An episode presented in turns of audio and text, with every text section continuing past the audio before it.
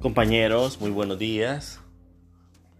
Este día iniciamos el tercer periodo de la materia Sistemas Políticos Comparados, el cual lleva por nombre Polarización de los Sistemas Políticos. El año pasado aún se denominaba los sistemas políticos socialistas, lo cual era una desproporción en cuanto a la actualidad de muchos de estos países, así que lo vamos a abordar lo más actual posible. El primer país que vamos a analizar es la Confederación Rusa, también denominada Rusia. Ambos nombres, conforme el artículo 1 de la Constitución rusa, son equivalentes. Podéis utilizar Confederación Rusa o Rusia. Pues bien, desde el preámbulo de la Constitución se establece que Rusia es un pueblo multinacional, es decir, que conviven múltiples nacionalidades dentro del Estado federal ruso. Estas múltiples nacionalidades muchas veces se ubican en oblast, que son el equivalente a estados federados o a comunidades autónomas para el caso español, en regiones, en repúblicas o en regiones autónomas. Bueno, esto lo iremos viendo a lo largo de la exposición.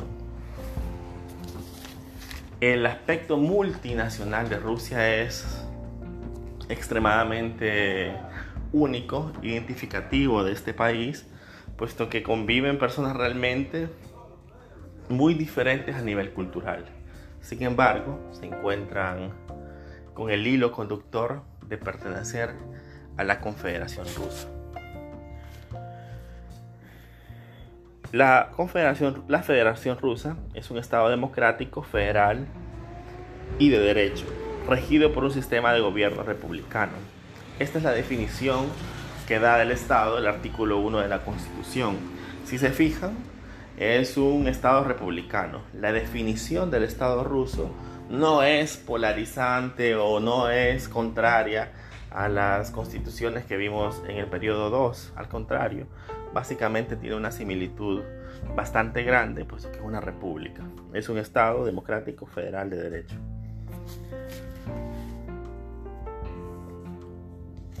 El artículo 2 de la Constitución establece que el Estado ruso tiene obligaciones con los derechos humanos y los derechos fundamentales.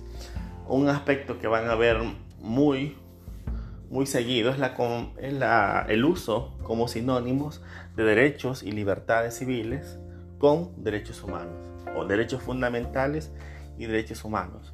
En este caso, la constitución rusa eleva los derechos humanos como una obligación eh, nacional, lo cual es ciertamente positivo, aunque puede crear esa confusión nominal. Pero al final de cuentas, como repito, los utiliza la Constitución como sinónimos, una forma de darle todavía más potencia al, aspecto de derechos humanos. El artículo 5 de la Constitución establece y aclara que al ser un pueblo multinacional, el país, Rusia, está formado por repúblicas, por territorios, por regiones, eh, por oblast y por comarcas autónomas y regiones autónomas.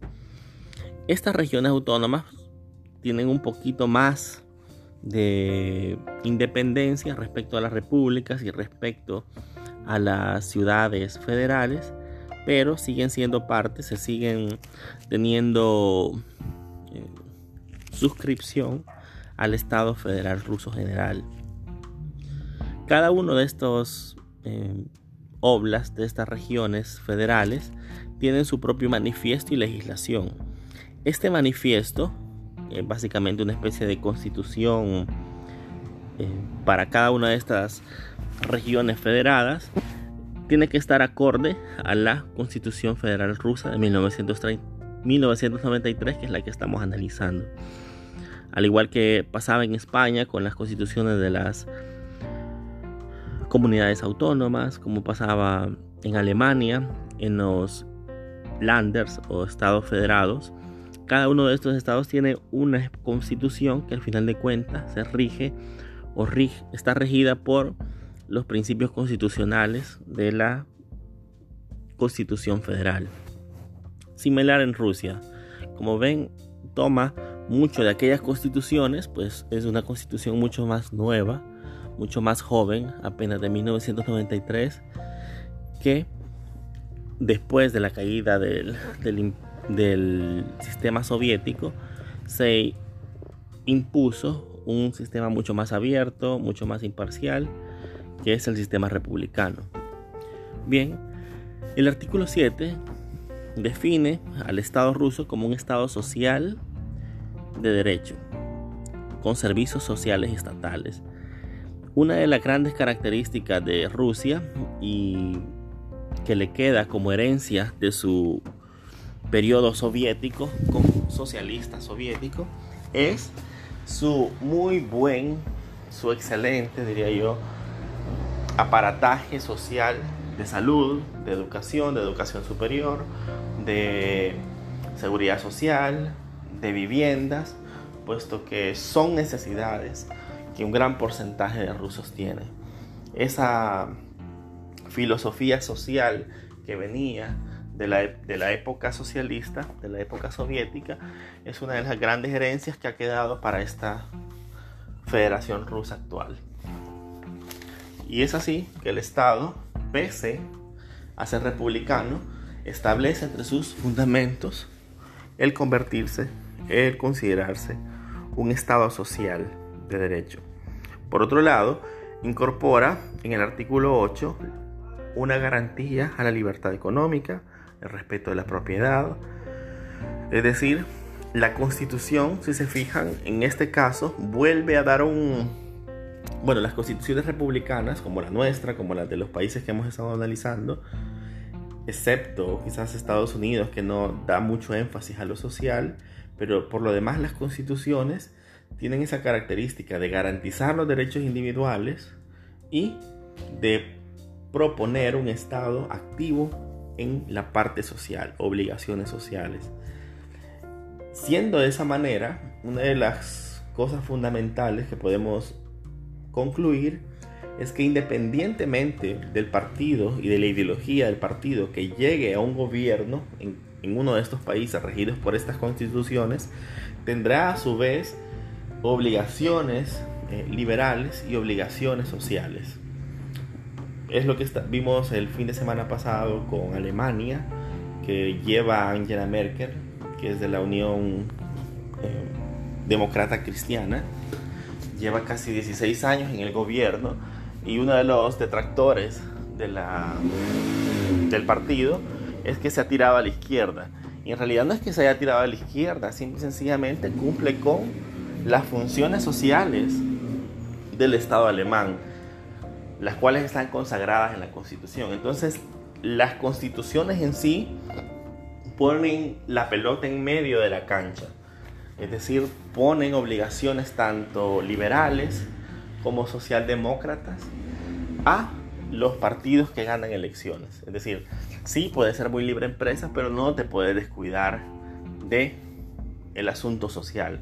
Sí puede ser muy de izquierdas, muy socialista, pero si querés poner impuestos, tenés que seguir el proceso de ley, no va a ser una decisión gubernamental. Es decir, siempre pone la pelota en ese tipo de constituciones en el punto intermedio. Al igual que en los demás países republicanos, Rusia es un sistema de tres poderes. Cada uno de estos tiene una autonomía, como lo es en El Salvador, como es en Francia, en Italia, en Alemania y sus órganos de gobierno son el presidente de la Federación Rusa, ustedes saben, por ejemplo en el caso actual es Vladimir Putin, es el presidente de la Federación Rusa. Otro de los órganos de gobierno es la Asamblea Federal, que consta de dos cámaras, la Cámara Alta, el Consejo de la Federación y la Cámara Baja, que se denomina la Duma Estatal. Otro de los órganos de gobierno es el gobierno de la Federación Rusa, otro de los órganos estatales es el gobierno de la Federación Rusa y por último el tribunal, el tribunal de la Federación Rusa. En este punto, la relación entre el presidente de la Federación Rusa y el gobierno de la Federación Rusa es muy similar a Francia. Se podría decir que tienen una característica semipresidencialista, aunque los poderes en Rusia para el presidente de la federación son un poquito más fuertes, un poquito más potentes que en Francia. Pero hay una relación similar y es que el presidente de la federación nombra al jefe de gobierno. El jefe de gobierno vendría a ser como el líder de los ministros, el líder del consejo de administración de los recursos del Estado. Este nombramiento del, del presidente del gobierno lo hace el presidente de la federación. Para poner nombres propios, Vladimir Putin nombra a un delegado al cual va a denominar presidente del gobierno, que será el jefe de los ministros y del gabinete. No sin antes, este jefe de gobierno que ha sido propuesto debe ser aprobado, debe haber sido dado el ok por la Duma estatal, es decir, por la Cámara Baja. La relación de la Cámara Alta y la Cámara Baja, el Consejo Federal y la Duma sigue siendo muy similar a los países bicamerales, puesto que es Rusia un país bicameral, la Cámara Alta sigue dándole mucha sustancia y mucho interés al asunto de la normativa de cada uno de los de las regiones federales, es decir, de los oblasts, de las repúblicas que anteriormente mencionaba. Verifica que no exista choque entre estas legislaciones, entre las normativas de cada una de estas regiones con la Constitución Federal. Además, aprueba ciertas leyes. Y por otro lado, la Duma estatal, que es la Cámara Baja, tiene las funciones de parlamento. Un parlamento como en los demás países. Aprobación de ley, en este caso le da el ok a ciertos ministros, al presidente del gobierno, hace un control del gobierno, eh, etc. Es, el Estado ruso es un Estado laico y en el artículo 17, a partir del artículo 17 en adelante, hace lo que en las demás constituciones hemos analizado, así como en la salvadoreña, un catálogo de derechos fundamentales y derechos sociales, a los cuales denominan catálogo de derechos fundamentales y derechos humanos que reconoce el Estado ruso. De nuevo, vuelve a utilizarlos como sinónimos. Del artículo 17 al 36 básicamente trata de los derechos individuales, las libertades, los derechos a la propiedad, las libertades civiles, los derechos políticos. Del artículo 59 en adelante habla del servicio militar obligatorio, pues es uno de los países que conserva el servicio militar obligatorio y establece la edad de mayoría de edad a los 18 años.